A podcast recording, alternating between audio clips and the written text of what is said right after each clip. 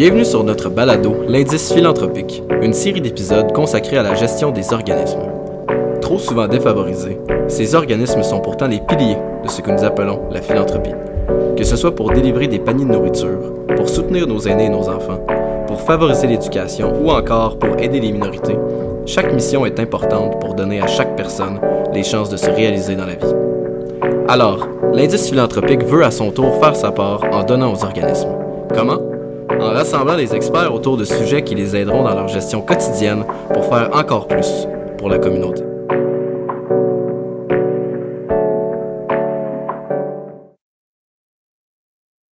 Alors bonjour tout le monde, ça nous fait plaisir justement euh, chez BNP de pouvoir recevoir aujourd'hui Madame Hilary Pearson.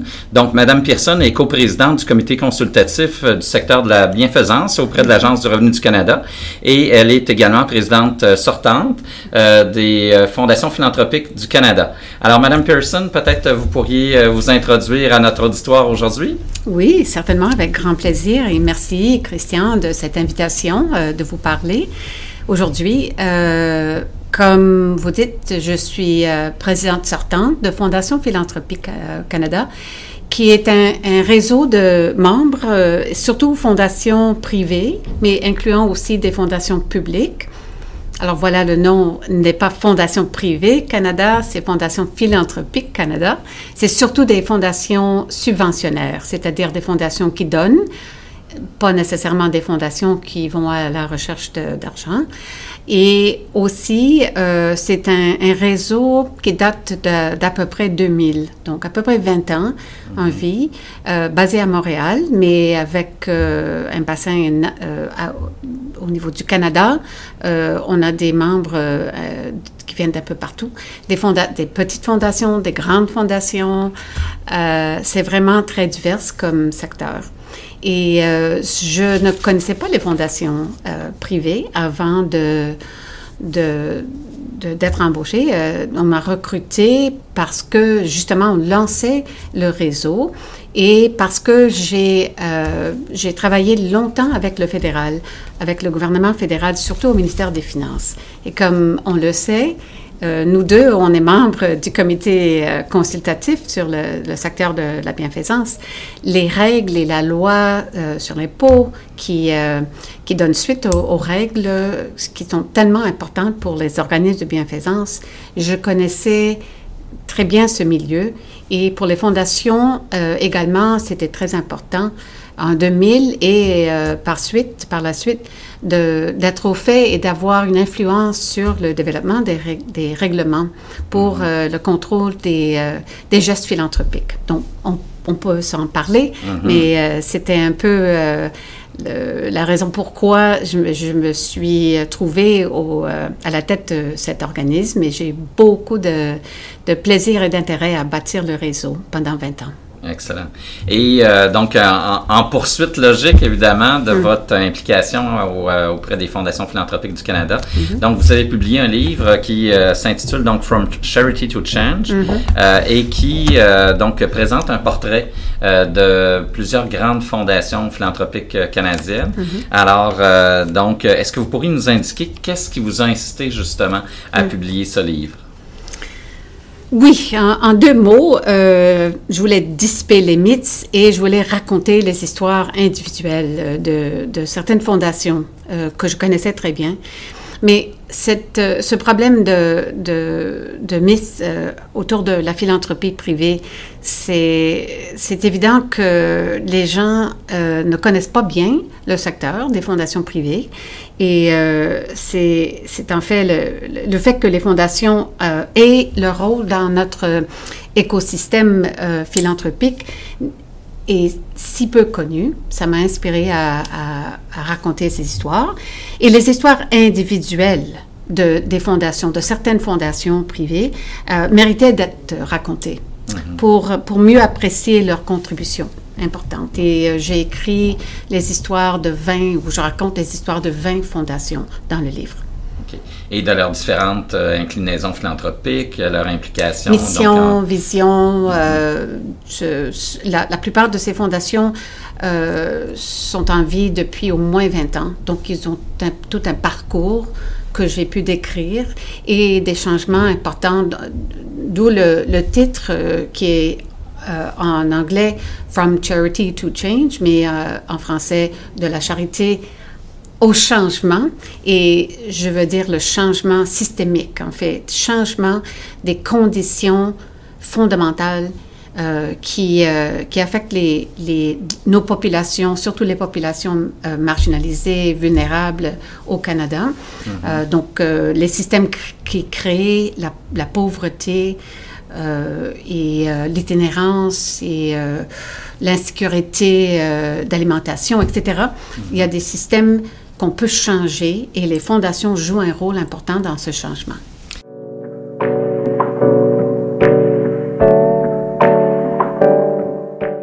Vous avez vu évoluer évidemment euh, le, secteur des euh, fondations philanthropiques euh, depuis une vingtaine d'années. Mm-hmm. quels sont, d'après vous, les plus grands changements qui ont pu être apportés dans ce secteur-là au niveau du secteur philanthropique? Oui, en effet, beaucoup de changements, positifs et négatifs. Négatifs, en fait, c'est des événements extérieurs. Euh, je commence avec le positif. croissance économique au Canada, croissance de richesse, démographie, un gros changement démographique qui fait qu'on a, on a beaucoup de familles, beaucoup de philanthropes qui, qui s'intéressent énormément maintenant à la philanthropie et qui ont les moyens à dédier. Donc, en 20 ans, on voit une croissance des fondations privées au Canada qui est vraiment extraordinaire. Mm-hmm. Nous avons euh, présentement 6500 fondations privées. Et depuis 20 ans, euh, ça fait au moins 3000 qui ont été créées dans ces décennies. Donc, ça a presque doublé en 20 ans. Absolument, mhm. oui. Donc, vous, indication de, de l'intérêt à la philanthropie que, que, que, que ça porte pour euh, les familles. Négatif, c'est des choses qui, des événements qui affectent tout le monde, en effet, mais euh, des, les bouleversements, les grands, des grands bouleversements économiques, euh, guerre, pandémie, évidemment, la pandémie a, a, a amené beaucoup de changements. Euh, on peut en discuter, en fait, mm-hmm. parce que ça a changé un peu les pratiques des fondations privées. Mais euh, on voit qu'on a eu des, bouleversements et des, ça continue, évidemment. Le, changement climatique, c'est un des grands défis de notre époque et euh, quelque chose qui intéresse beaucoup les, fondations. Et la pandémie, donc, quel type de changement a été apporté avec la pandémie au niveau des fondations privées de leur pratique? En effet, la pandémie, comme ça a demandé des changements à tout le monde, euh, évidemment, les gens qui travaillaient euh, dans les fondations privées travaillent maintenant chez eux, à la maison. Donc, les fondations ont dû adopter rapidement des, euh, des façons de, de, travailler qui étaient à distance, en effet, mais beaucoup de fondations n'ont pas investi dans leur système technologique, leur système IT, des, des, TI, par exemple. C'est euh, ça, a été un peu difficile pour les fondations de s'ajuster. Mais le plus important, c'est que il y avait un besoin urgent de flexibilité, de rapidité. Il fallait donner plus et le donner de façon plus flexible. Et ces changements euh, aux pratiques, euh, je crois, vont, vont durer, vont continuer. Parce que les fondations sont aperçues. Et quand je dis les fondations, c'est évidemment, c'est, ce n'est pas euh, quelque chose qui euh, qu'on voit de façon uniforme euh, dans le secteur. Il y a des fondations qui n'ont rien changé, il faut l'avouer. Mais il y a d'autres fondations importantes qui ont changé beaucoup.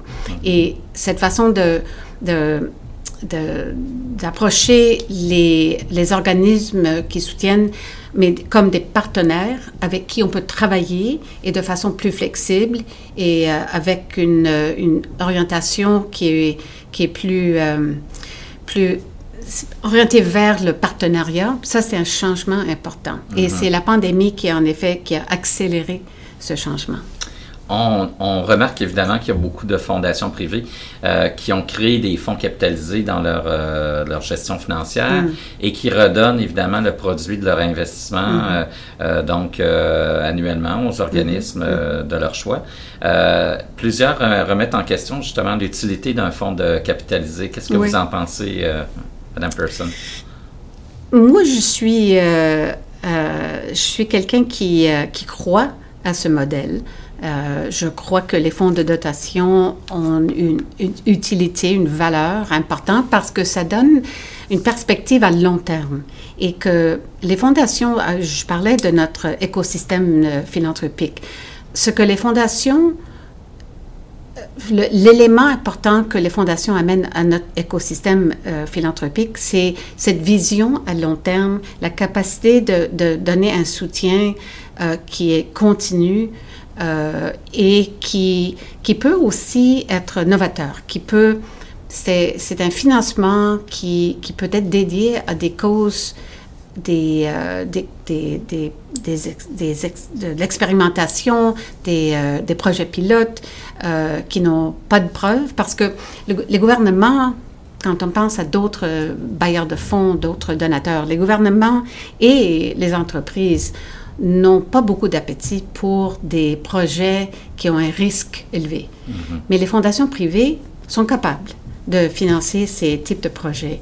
Avec un fonds de dotation, on a toujours accès à un actif euh, et puis à une source de revenus qui peut soutenir ce, euh, euh, cet engagement continu.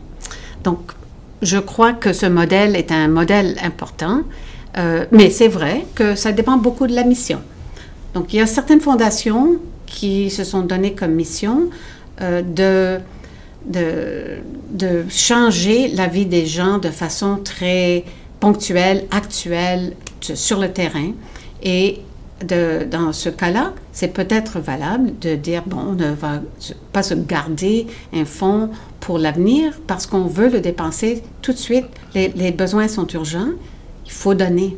Mmh. Et c'est valable aussi. Le, le la, une des... Euh, euh, un des atouts des fondations privées, c'est le fait qu'ils ont un choix, qu'ils sont complètement autonomes et qu'ils peuvent faire le choix ou de dépenser tout de suite ou de se garder le fonds de dotation et de dépenser sur peut-être 20 ans, 25 ans, 30 ans, mm-hmm. de multiples générations de familles. Mm-hmm. Et on voit évidemment donc que plusieurs fondations familiales vont dans cette euh, direction-là, mm. alors que des fondations publiques, euh, par exemple créées par des euh, entreprises, mm. eux vont préférer peut-être donc dépenser annuellement les sommes d'argent finalement qu'ils recueillent souvent donc auprès de leurs employés, auprès de des activités réalisées par leurs employés, ou encore de donations évidemment de l'entreprise elle-même. Mais mm-hmm. donc c'est ces deux visions évidemment que chaque chaque fondation peut avoir, mais qu'on retrouve évidemment dans le secteur. Et si vous me permettez, Christian, je peux dire que Centraide, c'est un modèle exactement comme vous décrivez. Mm Centraide ramasse euh, à chaque année, distribue à chaque année. Centraide se réserve aussi un, un, petit fonds de dotation pour, pour des projets qui sont multiannuels disons, de, pour des projets de, de renforcement de, de capacité euh, dans la communauté, au sein de la communauté. Et on pourrait peut-être s'en parler parce que mhm. les fondations privées aussi embarquent avec Centraide. je parle de Centraide du Grand Montréal, mhm. mais avec leur projet Impact Collectif, on voit un vrai partenariat entre Centraide, qui est un peu un, intermédiaire, et les fondations privées qui donnent de l'argent pour les tables de quartier mhm. euh, et surtout pour, pour euh, donner aux quartiers euh, défavorisés à Montréal, mais, mais tous les quartiers à Montréal, la capacité de, euh, de en fait, d'agir sur leurs leur problèmes dans leur contexte. Mm-hmm. Et les fondations privées, euh, le pont est, est, fait par Centraide entre les fondations privées et les quartiers. Et ça, c'est un modèle très intéressant. Oui, puis on le voit de plus en plus. Alors, c'est effectivement intéressant de voir que les, bailleurs de fonds, finalement, se mhm. mettent en commun pour tenter de régler, euh, de trouver une solution problématique, euh, donc, euh, des quartiers, comme vous le mentionniez. D'après vous, est-ce qu'il y a des changements qui devraient être entrepris pour que les fondations privées accomplissent mieux leur mission? Oui. il faut avouer qu'il y a des critiques des fondations qui, qui, sont très valables. et je crois que les fondations tout comme autres organismes, euh, doivent se concentrer davantage sur euh, l'équité et l'inclusion. Et elles doivent être plus transparentes aussi. euh, je dis toujours aux fondations privées, le fait que vous êtes nommé fondation privée ne fait pas que vous êtes privé. Il faut, il faut avoir une certaine imputabilité à la communauté, au grand public. Vous êtes une institution, vous n'êtes pas une famille. Oui, peut-être la famille est au sein de la gouvernance de la fondation, contrôle la fondation, prend les décisions, mais ça ne veut pas dire que la fondation peut se cacher et doit se cacher. Pas du tout. Euh, il faut que les fondations soient transparentes euh, parce que quand on a un but qui est pour le, le bénéfice public, il faut donner au public euh, une certaine. Euh, il faut rendre ses comptes, en fait, au public. De compte, hein. Absolument. Donc, euh, je crois qu'il faut partager les, les, informations à propos de la fondation de façon plus, plus accrue. Il faut avoir un site web, par exemple. Ça serait important pour une, surtout pour les grandes fondations, d'avoir un site web. Et ça, c'est un changement que je vois depuis 20 ans. C'est incroyable. Je sais que le monde de l'Internet aussi a changé énormément. Il y a 20 ans, il y avait euh, peu d'organismes qui avaient un site web. Maintenant, tout le monde a un site web. Même tout le monde a une plateforme pour les, les médias sociaux. Et on voit de plus en plus les fondations privées aussi qui, euh, qui, communiquent de façon plus transparente euh, leur vision, mission, but, façon de faire, gouvernance, etc.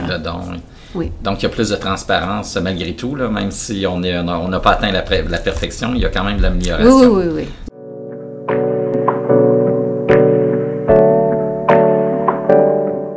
oui. Euh, vous êtes, euh, donc, comme je l'ai mentionné au départ, euh, donc coprésidente du comité consultatif du secteur de la bienfaisance. quels sont les grands accomplissements du comité jusqu'à maintenant, Madame Pearson? Ouf! Euh, ça fait quatre ans, en effet. Euh, j'ai été nommée coprésidente en 2019, euh, juste avant la pandémie. puis malheureusement, ça, a retardé le, travail du comité. C'était un mandat ambitieux, quand même, de, travailler avec le gouvernement fédéral. Pour ceux qui ne connaissent pas le comité, en fait, en parlant de site web, on a un très bon site web que l'Agence de Revenu Canada a monté pour nous. Euh, mais depuis 2020, on a commencé nos, rencontres en 2020. Pendant la pandémie, on a eu au moins 20 réunions du comité. Euh, on a publié trois rapports, une soixantaine de recommandations euh, qui sont vraiment penchées vers le, l'Agence du Revenu du Canada et la ministre, euh, Madame, euh, euh, Madame Le Boutillier, c'est des recommandations pour, en fait, pour améliorer les relations entre le, secteur de bienfaisance, des organismes de bienfaisance et le fédéral, et surtout l'agence ça inclut aussi le, ministère des Finances parce que les deux sont, vont ensemble comme un, couple. ministère des Finances euh, et, garde, c'est le gardien de, de, la loi sur l'impôt et l'agence, et évidemment, c'est, euh, c'est la, la L'application. L'unité, c'est en effet l'application de la loi. Mhm. Euh, mais les communications entre l'agence et les organismes de bienfaisance, on, a soulevé beaucoup de, problèmes. C'est une complexité, difficulté de langue, euh, compréhension des règles qui est les gens ne saisissent pas très bien ces règles. Je crois, Christian, que vous avez eu cette expérience aussi en, mhm. travaillant avec vos clients, que on, comprend mal euh, qu'est-ce que l'agence veut qu'on fasse, quels sont les, les, rapports, comment, euh, euh, comment en fait comprendre les besoins de l'agence. et c'est là où le comité consultatif est très important parce qu'on peut parler pour le secteur, connaissant les besoins du secteur et surtout des, des organismes de bienfaisance qui sont plus petits, euh, qui travaillent surtout dans les communautés euh, marginalisées ou euh, qui, ont, qui, sont vulnérables, qui desservent des, des clientèles vulnérables, que ces petits organismes-là ont beaucoup d'aide, ont besoin de beaucoup d'aide. Et le comité consultatif aide, je crois, l'agence à comprendre mieux la réalité sur le terrain. Et c'est là l'objectif. Et quels sont les accomplissements dont vous êtes euh, le plus fier, justement, du comité ces dernières années? Parce que c'est quand même assez récent, la mise en place du comité, mais il y, a, quand même des accomplissements que vous avez pu réaliser. Bien, c'est surtout les, trois rapports et les recommandations, les soixantaines de, recommandations qu'on a, on a déjà rédigées et transmis euh, à la ministre. Il faut, évidemment, nous sommes un comité consultatif, donc on n'a aucun pouvoir. Euh, on ne peut pas euh, insister sur certaines priorités. C'est vraiment l'agence qui va nous dire ce qu'ils, peuvent faire et ceux qui n'ont pas l'argent pour faire ou n'ont pas l'autorité de faire. Mais quand même, on est là comme pour plaidoyer, en fait, pour, pour aider euh, le secteur à plaidoyer de façon plus plus clair, plus efficace euh, et, aussi de, le faire de façon urgente mm-hmm. parce qu'on a pu transmettre, je crois, de façon très, très importante euh, au ministère et peut-être au fédéral euh, les conséquences de la pandémie. Mm-hmm. Ce qui s'est passé pendant la pandémie, la suite de la pandémie, manque de financement, difficulté à, à rejoindre la clientèle et aussi le, la croissance énorme des demandes de la population, on peut, on peut donner rapidement euh, au ministère et à l'agence euh, cette réalité mhm. à, laquelle il faut répondre, je crois. Et on a pu voir justement aussi récemment que l'agence a euh, développer donc des critères pour assouplir aussi euh, la possibilité pour les fondations, les organismes de bienfaisance de pouvoir contribuer à des organismes qui sont à but non lucratif et non pas des organismes de bienfaisance. Donc il y a un certain assouplissement qui découle évidemment des représentations qui ont été faites par le comité. Oui, c'est absolument. C'est, euh, je ne peux pas dire que c'est, c'est à cause de nous, à cause du comité, mais on a renforcé les pressions et le, le, le plaidoyer des organismes de bienfaisance chapeautés par les organismes euh, du secteur, comme Imagine Canada. Mhm, Et qui co-préside avec vous, évidemment, donc Bruce McDonald, euh, donc qui co-préside le comité également avec vous, puis qui représente quand même euh, beaucoup, une grande partie aussi du secteur mhm. également. Mhm. Alors, Madame Pearson, en terminant, que souhaiteriez-vous transmettre comme message aux organismes qui vont écouter le balado d'aujourd'hui? chercher, des, chercher des partenariats avec les fondations et en se faisant, soyez clair, soyez bien clair sur votre mission et, euh, vos objectifs. Plus clair que vous êtes, le plus, le plus facile, c'était pour une fondation de comprendre ce que vous voulez faire et peut-être de comprendre s'il y a une possibilité de partenariat. Donc, soyez clair sur votre mission. Euh, n'hésitez pas d'inclure vos coûts d'opération parce que ça, euh, c'est quelque chose que les organismes de bienfaisance euh, au passé ne voulaient pas dire aux fondations privées. Mais c'est tellement important d'expliquer euh, les, coûts essentiels de vos opérations et de les inclure dans votre proposition à une fondation. Les, fondations sont prêtes à recevoir ces propositions maintenant. je crois que les fondations privées maintenant comprennent beaucoup mieux, et surtout depuis la pandémie, que les coûts d'opération, ça fait partie intégrale d'une proposition. Euh, il faut les financer, sinon les projets tombent par terre. Donc, soyez clairs, non seulement sur votre mission, vos objectifs, vos coûts d'opération, euh, mais aussi, et ce, je dis ceci aux organismes qui ont euh, peut-être peur du risque euh, d'être trop visible, que le, plaidoyer pour le changement, c'est quelque chose essentiel et que les fondations aussi maintenant sont plus prêtes à, à, financer euh, les, le plaidoyer. En fait, ce n'est pas, on, ne parle plus d'activité politique, on parle d'activité de développement des politiques publiques. Et je crois que c'est quelque chose que les organismes de bienfaisance, sur le terrain surtout, peuvent faire de façon très importante et que les fondations privées devraient financer. Donc, n'hésitez pas de plaidoyer. Excellent. Bien, merci beaucoup, Madame Person, euh, donc euh, d'avoir participé à ce balado BNP. Euh, et donc, bien, ce sera un plaisir de continuer à travailler ensemble. Merci. Merci, tout à fait, Christian. Merci beaucoup. Merci, Madame Person.